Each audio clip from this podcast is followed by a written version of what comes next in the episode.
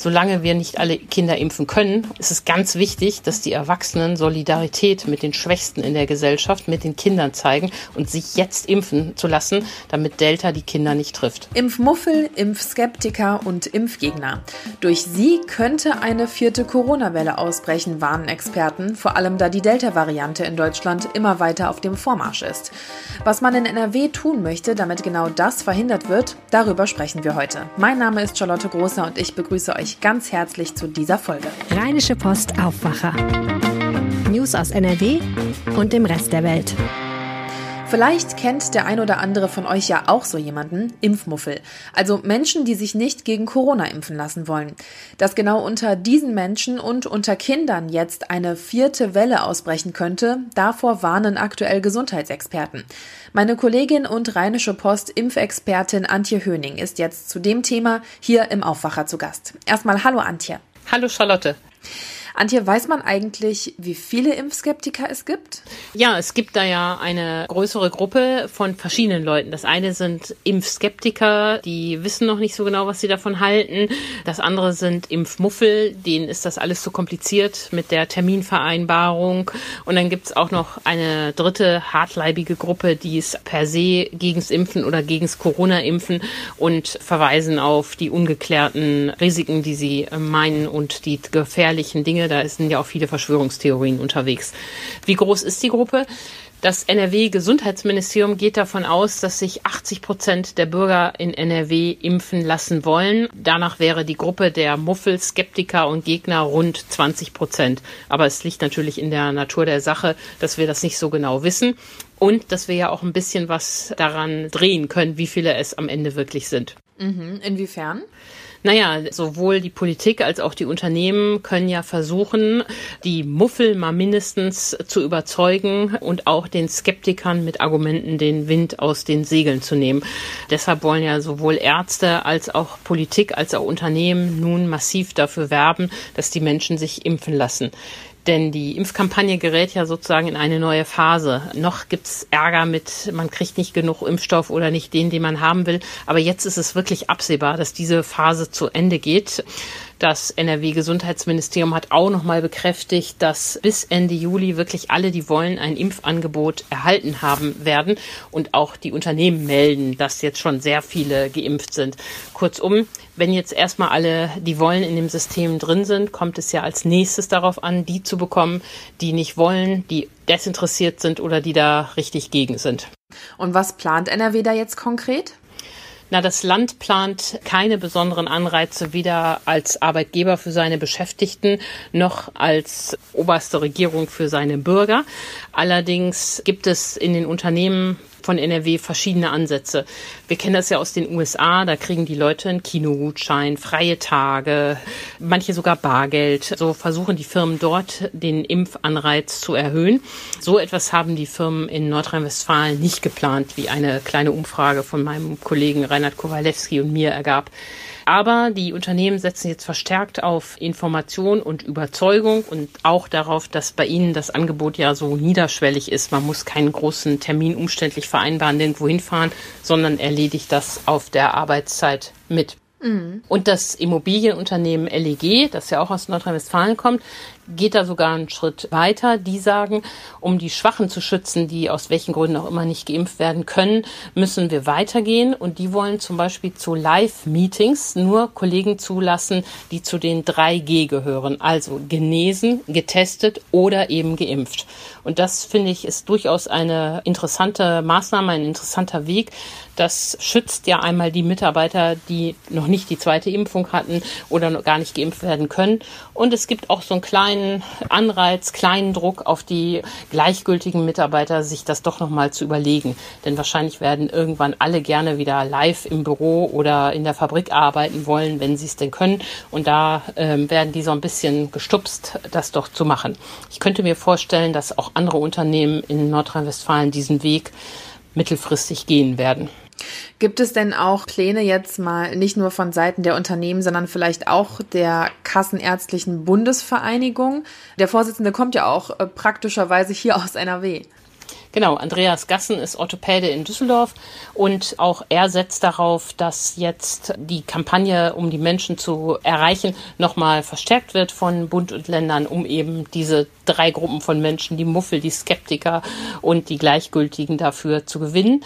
Er sagt aber auch, und das ist ja auch vollkommen richtig, dass dazu natürlich auch zwingend ist, dass die Impfstoffe laufen, denn in einzelnen Praxen akut sieht es ja halt doch immer noch nicht so gut aus und auch wenn es schon bald absehbar besser besser wird, ist es eben so, dass jetzt im Juli die Lieferungen mit BioNTech niedriger ausfallen als geplant, es dafür mehr AstraZeneca gibt. Johnson Johnson kriegen die Praxen immer noch nicht. Also es ruckelt immer noch oder die Impfstofflieferungen müssen laufen, damit die Hausärzte auch wirkungsvoll werben können.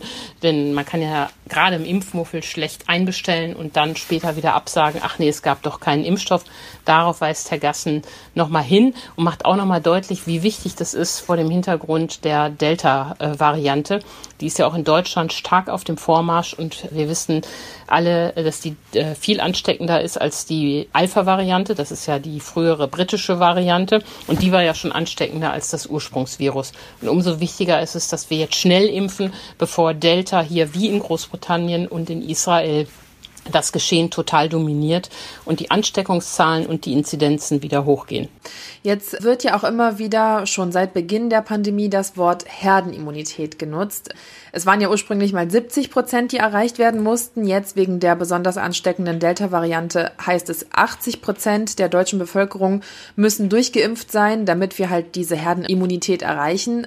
Kann man sowas denn auch auf NRW runtermünzen oder sogar auf die einzelnen Städte? Wenn wir mal schauen, also heute liegt die Impfquote in NRW bei 37 Prozent. Wenn wir jetzt in weiß ich nicht, zwei, drei Monaten die 80 Prozent erreichen würden, was jetzt sehr optimistisch gedacht ist, wären wir dann hier in NRW herdenimmun? Also das ist vielleicht schon ein bisschen zu optimistisch. Erstmal ist es ja bemerkenswert, wie wir mit dem Virus dieses Zielmarke raufschrauben mussten. Am Anfang war ja sogar von 60 Prozent die Rede. 60 Prozent würden ausreichen, um eine Herdenimmunität zu sichern. Dann kam die britische Variante, heute Alpha genannt. Dann waren wir schon bei 70 Prozent. Im Angesicht von Delta ist jetzt von mehr als 80 Prozent die Rede.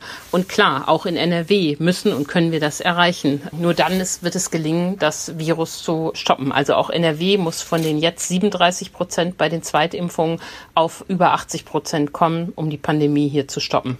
Welche Rolle spielen dabei denn die Kinder, wenn wir diese 80 Prozent erreichen wollen? Weil ohne Kinderimpfungen könnten wir doch gar nicht auf 80 Prozent kommen, oder?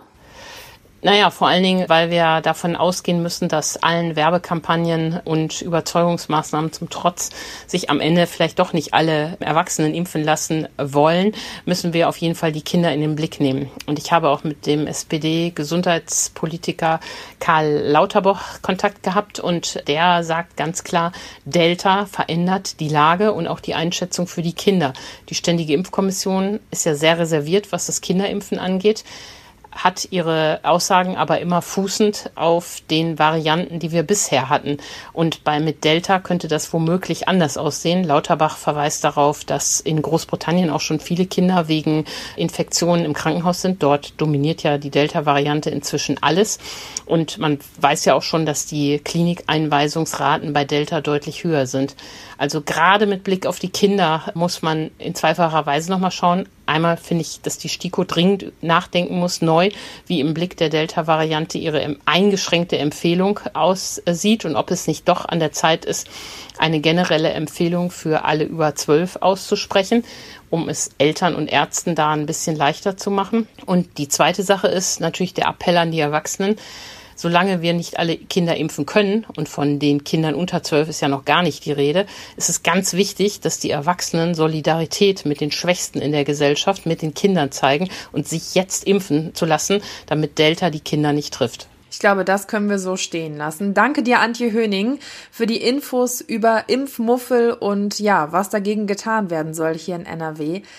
Danke und mach es gut. Ja, herzlichen Dank. Tschüss. Kommen wir zu unserem zweiten Thema. Ein Parlament haben wir ja schon in NRW. Jetzt soll es ein Jugendparlament geben. Jugendliche in NRW sollen mehr politisches Gehör bekommen. Die Regierungskoalition FDP und CDU haben dafür jetzt den Anstoß gegeben. Maximilian Plück leitet bei der Rheinischen Post die Redaktion Landespolitik und hat die Details zu dem Schritt. Hallo Max. Hallo. Man muss jetzt tatsächlich direkt sagen, brandneu ist die Idee ja nicht. Denn FDP und CDU haben ein Jugendparlament schon in ihrem Koalitionsvertrag 2017 festgeschrieben. Warum kommt das also erst jetzt? Ja, das ist eine gute Frage. Wenn man böswillig wäre, könnte man sagen, das haben sie sich für ganz zum Schluss aufgespart.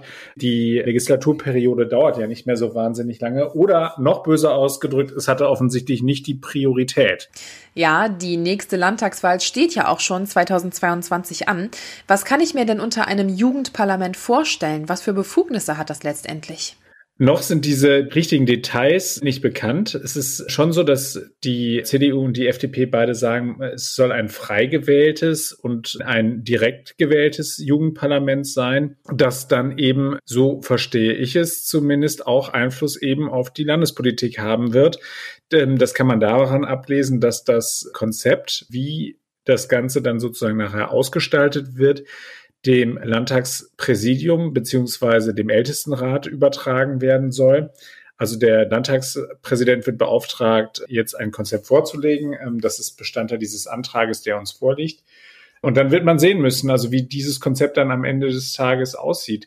Das ist ein Novum. Darauf weisen CDU und FDP auch beide hin. Das ist etwas, was es so in Deutschland noch nicht gegeben hat. Wir kennen eine Beteiligung von Jugendlichen beispielsweise auf der kommunalen Ebene. Dort sind sie häufig beratend mit tätig und werden dort dann auch beispielsweise im Rat dann auch angehört und die dort entstandenen Ideen, die fließen dann da auch eben in die, in die Kommunalpolitik mit ein. Was Vergleichbares soll eben jetzt auch auf Landesebene stattfinden. Das heißt, direkt gewählt und alle Kinder und Jugendlichen in NRW können dort reingewählt werden? Genau so sieht's aus. Die Parteien weisen darauf hin, dass es unabhängig und überparteilichen Charakter haben soll. Das heißt also, es wird jetzt nicht dazu kommen, dass dann die Jusos oder die Julis oder die Junge Union oder die grüne Jugend dann da am Ende nachher Listen aufstellt und die werden dann gewählt werden, sondern das scheint offensichtlich darauf hinauszulaufen, dass es da eine Direktwahl vor Ort gibt. Und ich stelle mir das dann so vor, dass es dann verschiedene Wahlkreise gibt und dann entsprechend sich dort Jugendvertreter dann halt eben aufstellen lassen können und dann eben nachher im Landesjugendparlament dann einen Sitz haben und dort dann verschiedene Dinge debattieren können und dann eben diese Sachen dann später eben vom echten großen Landtag dann halt eben übernommen werden. Welche politischen Reaktionen gab es jetzt darauf, dass das Parlament kommen soll? Also grundsätzlich teilt beispielsweise die Grünen-Fraktionschefin Josephine Paul die Einschätzung, die da beispielsweise von Alexander Brockmeier, dem Sprecher für äh, Jugend der FDP-Landtagsfraktion, aber auch von Jens Kamit, jugendpolitischem Sprecher der CDU, da vorgebracht werden, dass vor allem in der Corona-Pandemie sich die Jugendlichen nicht ausreichend gehört fühlen. Allerdings ist sie sehr kritisch, was eben diese Einrichtung des Jugendparlamentes angeht. Sie sagt nämlich, dass auch von den Jugendorganisationen selbst kritisch gesehen wird, weil das nämlich drohe zu einer reinen Alibi-Veranstaltung für wenige der eben rund drei Millionen Menschen unter 18 in NRW zu werden droht. Sie hat deswegen gleich schon mal einen Gegenvorschlag gemacht und hat gesagt, was man machen könne, um eben eine echte politische Partizipationsmöglichkeit für die Jugendlichen und jungen Menschen in NRW zu schaffen wäre, wenn man das Wahlalter auch bei der Landtagswahl auf 16 absenkt und ein weiterer Vorschlag ist, ich hatte sie gerade schon erwähnt, die Beteiligung der jungen Menschen vor Ort in den Kommunen. Da sagt Frau Paul, diese Gremien dort, die sollten verpflichtend sein und nicht so wie bislang in den Gemeindeordnungen nur als Sollbestimmung dort vorhanden sein. Also Sollbestimmung heißt, es gibt sie tatsächlich nicht überall in NRW? Genau, man kann sie einrichten, also man kann die Jugendlichen vor Ort beteiligen, wenn aber ein Rat dann zu dem Ergebnis kommt, nö, wollen wir nicht, dann gibt es sie eben auch nicht. Also da sagt sie ganz klar, das muss vor Ort halt eben eine Verpflichtung sein, dass die Stimmen der Jugendlichen auch gehört werden. Gut, zum Schluss. 2017 stand das Jugendparlament schon im Koalitionsvertrag drin. Jetzt haben wir Sommer 2021. Wann wird es das Jugendparlament denn nun tatsächlich geben? Also, so wie ich das einschätze, ist das jetzt nichts, was wir jetzt in den kommenden Monaten noch erleben werden. Ich glaube, das ist eher ein langfristiges Projekt. Da wird ja erst einmal jetzt ein Konzept vorgelegt werden müssen, also erarbeitet werden müssen vom Ältestenrat und vom Landtagspräsidium. Und dann werden sich die Parteien darauf verständigen müssen und schauen, ob sie das dann auch ebenso durchwingen. Also es muss ja dann auch eine gesetzliche Grundlage dafür geben.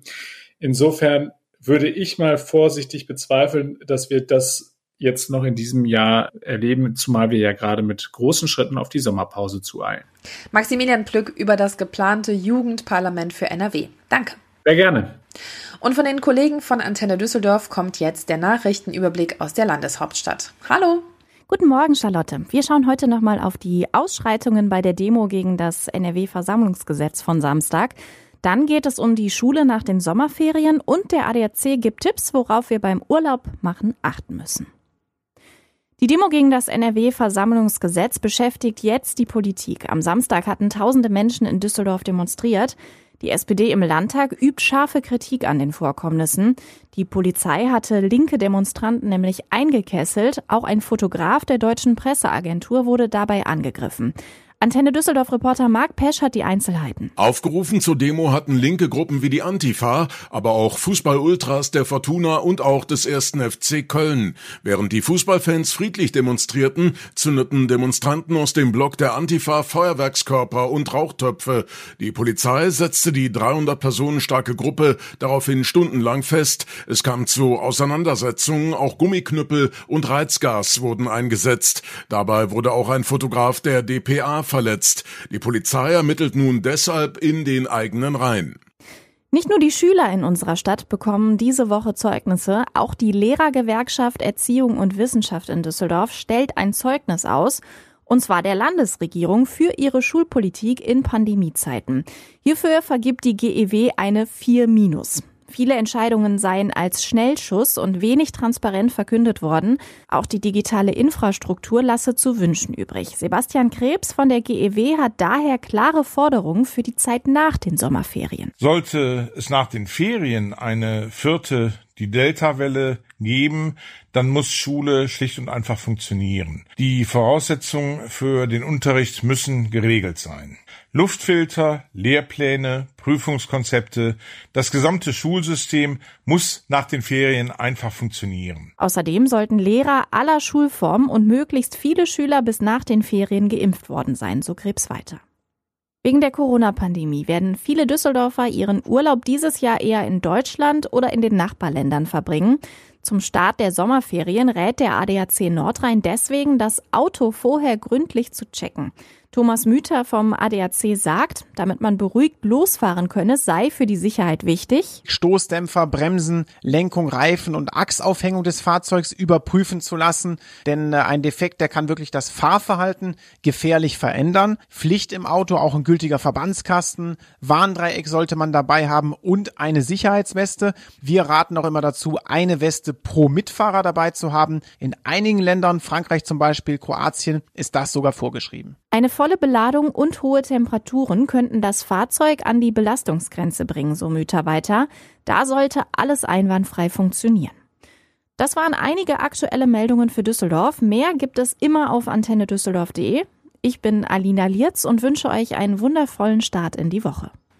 Und diese Themen könnten heute auch wichtig werden. Der Landesbetrieb für den Straßenbau Straßen NRW stellt heute vor, wie die Fahrradwege in NRW demnächst erfasst und bewertet werden sollen. Ab Ende Juni wird ein Quad-ähnliches Fahrzeug auf den Radwegen im Münsterland unterwegs sein. Später soll der Buggy auch in andere Teile NRWs kommen. Im kommenden Jahr möchte man dann das Ergebnis der Auswertungen vorstellen. Im Kreis Düren eröffnet NRW-Innenminister Herbert Reul heute ein neues Trainings- und Ausbildungszentrum für die Feuerwehren in NRW. Damit werde eine Voraussetzung für über 61.000 zusätzliche Ausbildungs- und Übungstage geschaffen, sagte Reul. Schauen wir noch aufs Wetter. Wir starten heute mit ein paar Wolken. Im Laufe des Tages kommen dann Regen und in Teilen NRWs auch sehr starke Gewitter dazu. Dabei liegen die Temperaturen bei 27 bis 31 Grad. In der Nacht zu Dienstag bleibt das Wetter so stürmisch und morgen geht es dann auch erneut mit Unwettern weiter. Da kann es wieder viel Regen und Gewitter geben. Dazu wird es aber etwas kühler. Zwischen 20 und 25 Grad sind dann drin. Das war der Aufwacher. Ich hoffe, ihr kommt gut in die neue Woche. Habt einen schönen Tag und macht's gut. Bis zum nächsten Mal. Tschüss. Mehr Nachrichten aus NRW gibt's jederzeit auf RP Online. rp-online.de